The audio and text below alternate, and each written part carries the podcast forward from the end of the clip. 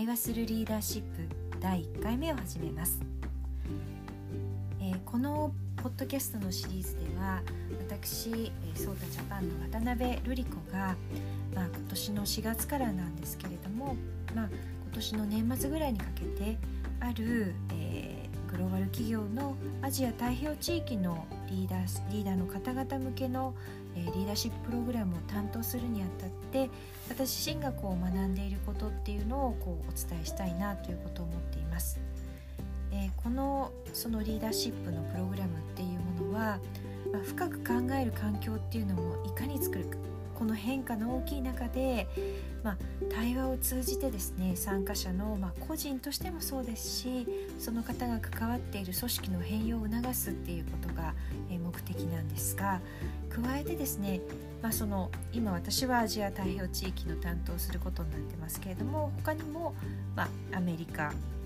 ヨーロッパっていうの地域ヨーロッパアフリカの地域だったりがあるんですけれどもその各地域にある伝統的なその、えー、まあ、内省的な考え方だったりも触れていくような、えー、まあ、プログラムになっています。でまあ私自身はですねこれまで1年間ポッドキャスト、まあ、毎週配信をしていたんですけれども、まあ、あのスティーブン・バチェラーさんというイギリスのあのまあ、必ずしもこう出家をされたりとかそういわゆる宗教者っていうような枠にとど、えー、まらない形で、まあ、普通の方がどんなふうに仏教を今の世の中の、まあ、考え方であったりとか、まあ、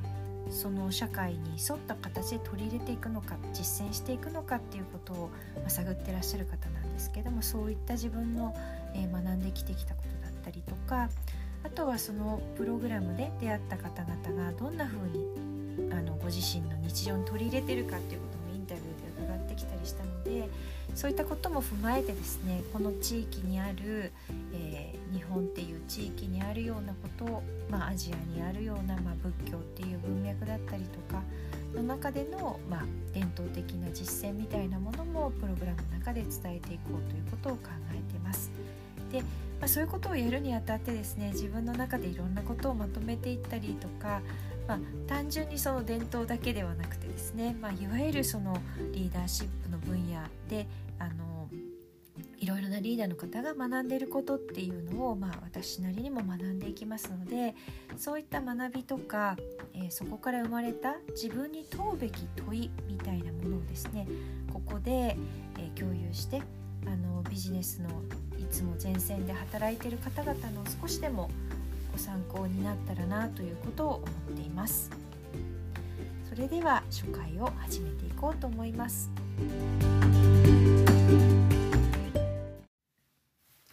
まず初回のテーマなんですけれども今回は聞く力ということについてお話をしたいと思います。あのここで私がこうイメージする聞くっていうのは耳辺の方の聞くという力の方ですね単に耳から音を聞いて聞くっていうのはどちらかというと門構えの中に耳がある聞くっていう方だと思うんですけどもどちらかというとこうそういった音以外のことも含めて聞くっていうことを私は今聞く力っていうふうに捉えているのでその話をできたらなと思います。で、まあ、今聞く力っていうのはまあ例えばもうそれこそ岸田首相もあの就任される時にも聞く力っていうのはご自身の一番の強みだっておっしゃられたりとかあとまあ本屋さんに行けばですね「あの listen」っていう、まあ、英語のそのまま「listen」っていう言葉をつけてらっしゃると思うんですが、まあ、そういった本があのベストセラーになっていたりもします。でまあ、これはちょっと前から始まったことだと思いますけれども、まあ、企業の中でもですね上司と部下のワンオンワン私もかなりそういったものがいっぱい入ってたりもしましたけどもワンオンワンのミーティングを導入する動きっていうのはすごく加速しているのかなというふうに思いますし、まあ、そうなった時にやっぱ改めて聞くっていうことを学びたいって思っている方もいらっしゃるのかなというふうに思っています。で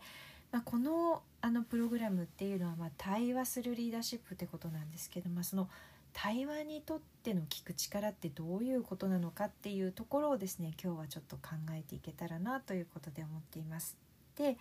今回そのこれをま考えるにあたって、まあ、ある TED Talk をちょっと取り上げたいと思うんですね。でそれは、えーと、ユーリ・ウィリアムさんという方が、えー、ま、お話しされているこれ2015年これ自体は15年の話なんですが「The Power of Listening」まあ本当に、えーと、聞くということのパワーというか、まあ、力ですよねっていうような、えー、まあ、テッドトークを作られています。でここでお話しされていることから、まあ、ちょっと考えたことっていうのをあ、まあ、お伝えできたらなと思うんですけども、まあ、そもそもゆりさんっていう方はえまあ、ハーバード大学のビジネススクールにご所属でいらっしゃって、まあ、研究教育をされながら、まあ、実際に国際的な紛争解決っていう言葉にも身を投じられてこられた、まあ、いわゆる交渉術の専門家の先生になられます。でなのでこの TED トークの動画でもですね、まあ、すごくスケールの大きなあの交渉の話をされていて例えばベネズエラのもう亡くなられましたけれども、まあ、あの独裁的と言われていた、まあ、チャベスと大統領、まあ、そういったすごく難しいこう国家のリーダーへの交渉っていうところからあとはなんかブラジルの最大手の量販店の、まあ、CEO とですね、まあ、ヨーロッパからの、まあ、投資家との経営方針をめぐる交渉のエピソードだったりとか、まあ、そういう、大西洋をまたいだあの取締役会の、えー、まあ対立みたいなことを結構そういう新聞でも取り上げられるようになったようなそういったような話だったり、まあ、すごくスケールの大きなお話が出てくるんですね。でまあただいおりさんはこういった例を使いながらもこう誰もがあなるほどねっていうふうに考えられるようなその交渉においてじゃあ聞く力って何なのかっていう話をしてくださってます。でまあその交渉っていうとやっぱりこう自分の何か思っていることを相手に飲んでもらうで相手にも相手からの要求にも何らか答えていくっていうことで初めて交渉事って成り立つものだと思うんですけどまあその交渉の中で聞くって、まあ、正直実はあんまりイメージされない方もひょっとしたらいらっしゃるかもしれませんけれどもでもやっぱり相手を理解するっていうことにおいては必ず聞かないと理解はできないと思いますね。だからまあ私たちが例えば仕事の現場であのまあ具体的にイメージをすると、まあ、交渉っていうほどの大げさな言葉じゃなくっても、まあ、お客様のところにあ、まあ、商談に伺ったりとかあとはまあ当然ですけども社内でもですね、まあ、何か協力をお願いしなきゃいけないこととかあとはまああのまあ、取引先、まあ、何らかの業務をお願いしている先だったりとかに対しての、まあ、調達先であったりとかに、まあ、お願いをしていったりっていうのは、まあ、本当にこう日常的にあるでしょうし例えばそういうのが打ち合わせとか会議っていうのは会議体の場だったりで、まあ、次にはなんとかこうや契約をとか あとはその今回はなんとか了承していただきたいなとか、まあ、そういったったこう具体的な場面っていうのが、まあ、すぐに皆さん思いつかれるんじゃないかなというふうに思うわけですね。でまあなのでまあ交渉っていう言葉だとちょっと違う感じのニュアンスが出てくるんですけども、まあ、結局のところなんか相手にこう「ああいいですよ」って動いていただくとか、まあ、相手が「うんじゃあそうしよう」っていうふうに決めていただくっていうところに影響力を及ぼしていくっていうことになります。でまあこれはすごく大事なあの大事なことだと思うわけですよねなんか人を巻き込みながら組織の中で何かを動かしていくっていうとこにあたっては、まあ、絶対的に必要になるということだと思います。でそうするとそのための最低条件っていうことが、まあ、相手を理解するっていうことになるわけで、まあ、そこのベースにあるものが聞く力っていうことなんだっていうふうに、まあ、ゆりさんおっしゃってますしまさにそういうことだなと私自身も思います。ただまあ聞く力が大事だ確かに相手理解しなきゃって思っていても、まあ、実際にそういうなんか何らかの会議の場であったりとかまあメールでもひょっとしたらそうかもしれませんよね。メールで要件を書いてこなんとかこれだけ書いておれば絶対に OK って言ってくれだろうみたいなことを思ってこう送信するっていうのはよくあることかなっていうふうに思うんですけどその時にあの相手のことをもちろん考えては最初はいると思うんですけど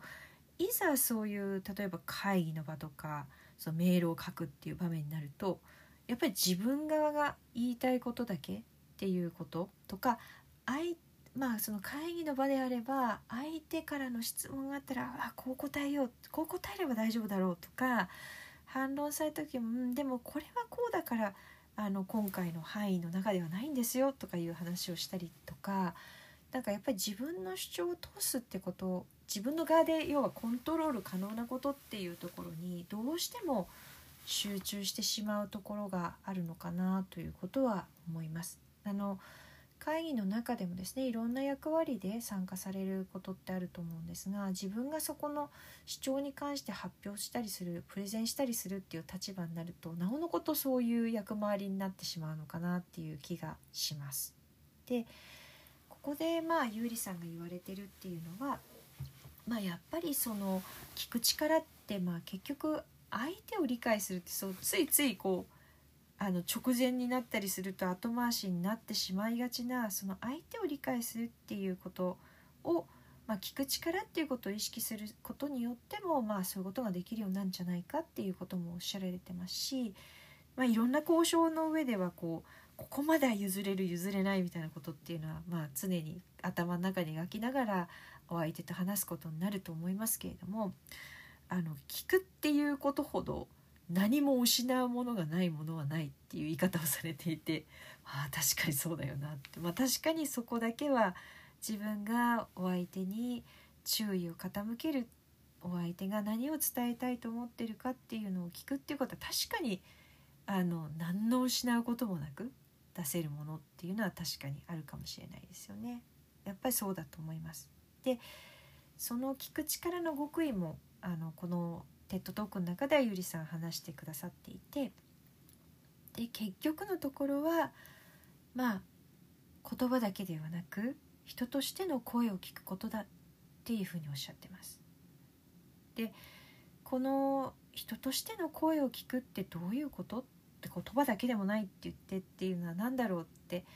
思われるかもしれませんけれども実際これをやってる方は皆さんほとんど皆さんやってると思うんですよね。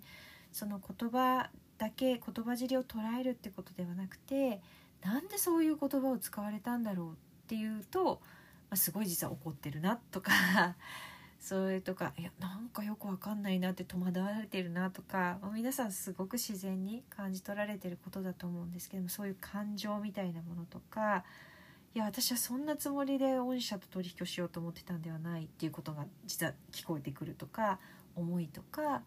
いやいやこういうふうにあってほしいんだよ協業関係にはっていうような願いであったりとか、まあ、そういうものを、まあ、あの聞くっていうことなんだと思うんです。だから、まあ、必ずしも確かに言葉だけではなくてその方の、まあ、ボディーランゲージ、まあ、そこはまあ見えるものかもしれませんけれども、まあ、その背景にあるものその方がどういうことを考えてきてどういうことを大事にしているからこういうことをやられようとしてるのかっていうことを、まあ、受け止めようとするっていうことが聞く力っていうことなのかなというふうに私は思います。でこのこのそのゆうりさんのお話にちょっと沿って進めると、まあ、出してくださったエピソードとしてはその大統領はゆうりさんを長時間待たせて深夜にですね呼び出してでしかもその彼のそういうあの首脳陣の人たちも皆さん同席してる上でですねまあそうなったらまあ本当に突然なんかあの周りに誰も味方がいないような状況に突然ゆりさん呼び出されてるわけですよね。そこに対して、まあ、ものすごい熱量でいや今のなんかこう紛争をやめるっていうようなことっていうのはとっても受け入れられんとかって、まあ、あんなのにまた騙されるわけが騙されるもんかみたいなことをこうすごい熱量で話し始められたっていうことなんですね。で、まあ、大統領ご自身は本当にその8時間ももう全く疲れを見せずに演説されたっていう逸話があるくらいの方らしいので、まあ、すそのゆりさんに深夜にこう語るなんてことは別にもう何でもないわけですよね。でまあその時にゆりさんがしたことっていうのはここで「いやいやいや」って言ったとして、まあ、何のあれにもならないわけですよね。なので全ての集中力をまあその大統領に傾けて忍耐強くずっとずっと聞き続けたと。でするとまあしばらく経った後で大統領がはっとこう肩を落とされたっていう場面があったそうなんですね。でそこでゆうりさんが思ったのは人としてこう開く音が聞こえた瞬間だったってすごくこう例えを使いながらお話になられてるんですけどあこれで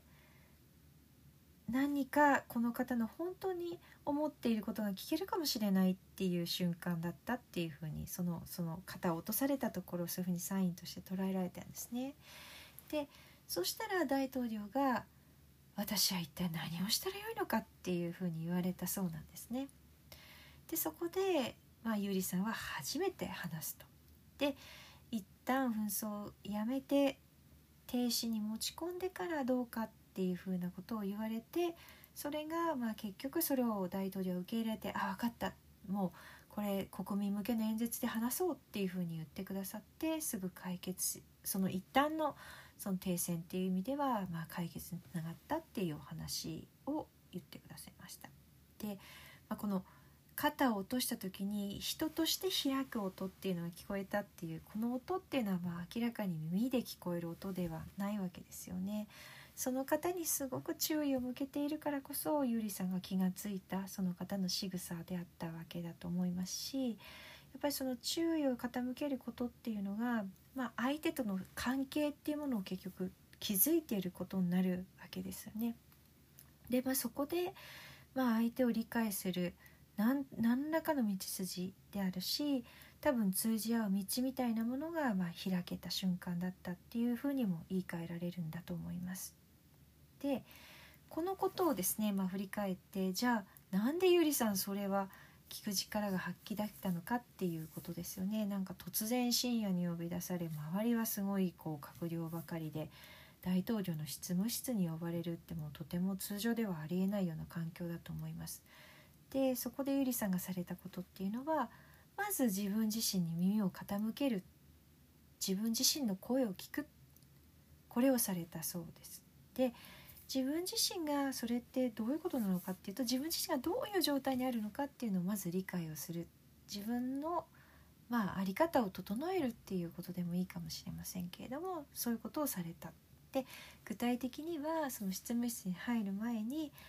ちょっとこう一旦こう静かになる時間をとったまあ黙想とかそう言ってもいいかもしれませんけれども静かになる時間をとってああ今自分が自分の気持ちがどこにあるかなっていうことを耳を傾けたんだそうですね。で英語だとこうチューンインっていう表現を使われてたんですけど、あ、のラジオの周波数合わせるまあ今はもう自動で合いますけど自分のこう波長を合わせる自分のまあ心体、まあ、自分が今どこにいるのかっていうところをですね自分の声を聞くっていうことをされたと。でこれがもう何より大事だった。っていうのはもうこれから入ったらすごい言葉ですごい勢いですごいパワーの人が自分に話しかけていくっていうことが分かっている中で自分を在り方を整える。自分とつながるっていうことができてその結果として相手とつながることができたっていうことなんだと思いますね。相手の方の本当の声を聞くっていうことができたんだと思います。あの本当にその相手の話を聞く力と聞かなきゃ聞かなきゃって今度は相手にばかり集中するっていうのが、まあ、あることだと思うんですけどその前にまず自分ときちんとつながっておくことをするってこれはまあ本当に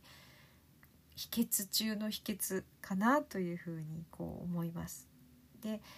まあ、皆さんも多分そういうことってされてるんだと思うんですけども、まあ、こう意識してするのとまあ、自然とやっているいつの間にかやっていたっていうことで多分またその結果っていうものも違ってくるんだと思うんですよね。なので是非ここの部分ですねその自分自身の声を聞いてそこからさらに相手が何を言おうと伝えようとしてるのかっていうことを言葉尻だけではなく聞いてみるっていうことは、まあ、誰でも本当にできることかなというふうに思います。で今回最後にですね、まあ、その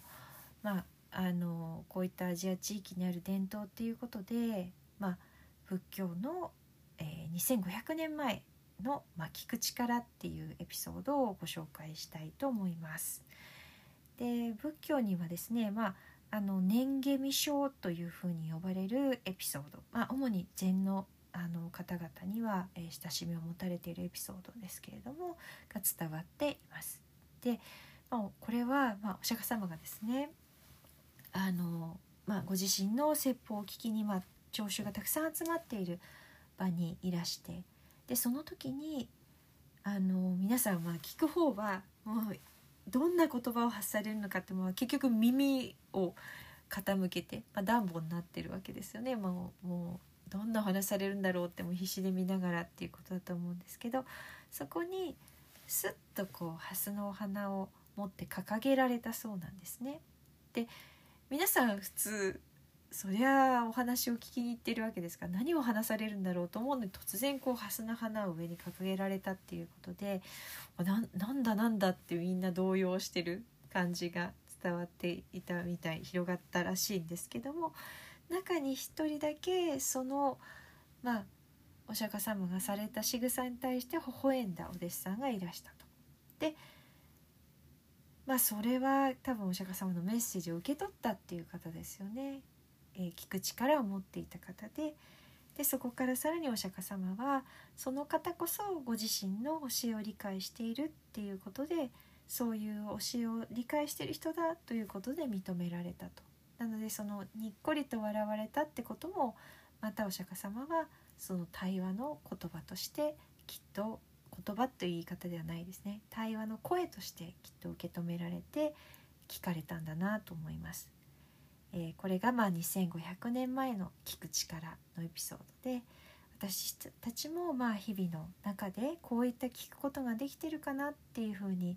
意識するだけでもきっといろいろな関係性だったりとか人と人とのつながりっていうものが変わっていくんではないかなというふうに思います。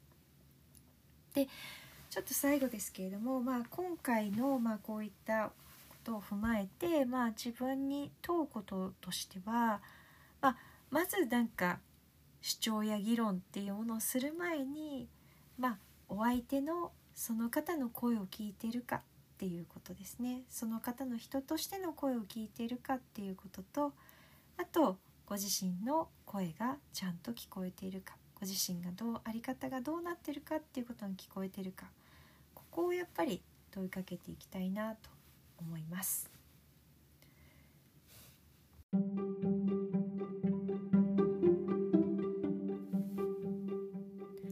対話するリーダーシップ第1回聞く力をこれで終わりにします、えー、ご視聴いただきましてどうもありがとうございました、え、まあ、このシリーズこれから始めていきますけれどももし今回1回目にはなりますけれども何かご感想だったりコメントがありましたら、えー、まあ、この、えこのポッドキャストに関するノートっていうものもまあ、上げていきますので是非そちらの方も、えー、リンクを貼っておきますので、え、見ていただいてあのコメントなど残していただけたら大変ありがたいです。それではまた来週対話するリーダーシップのシリーズで、え、お目にかかりたいと思います。さようなら。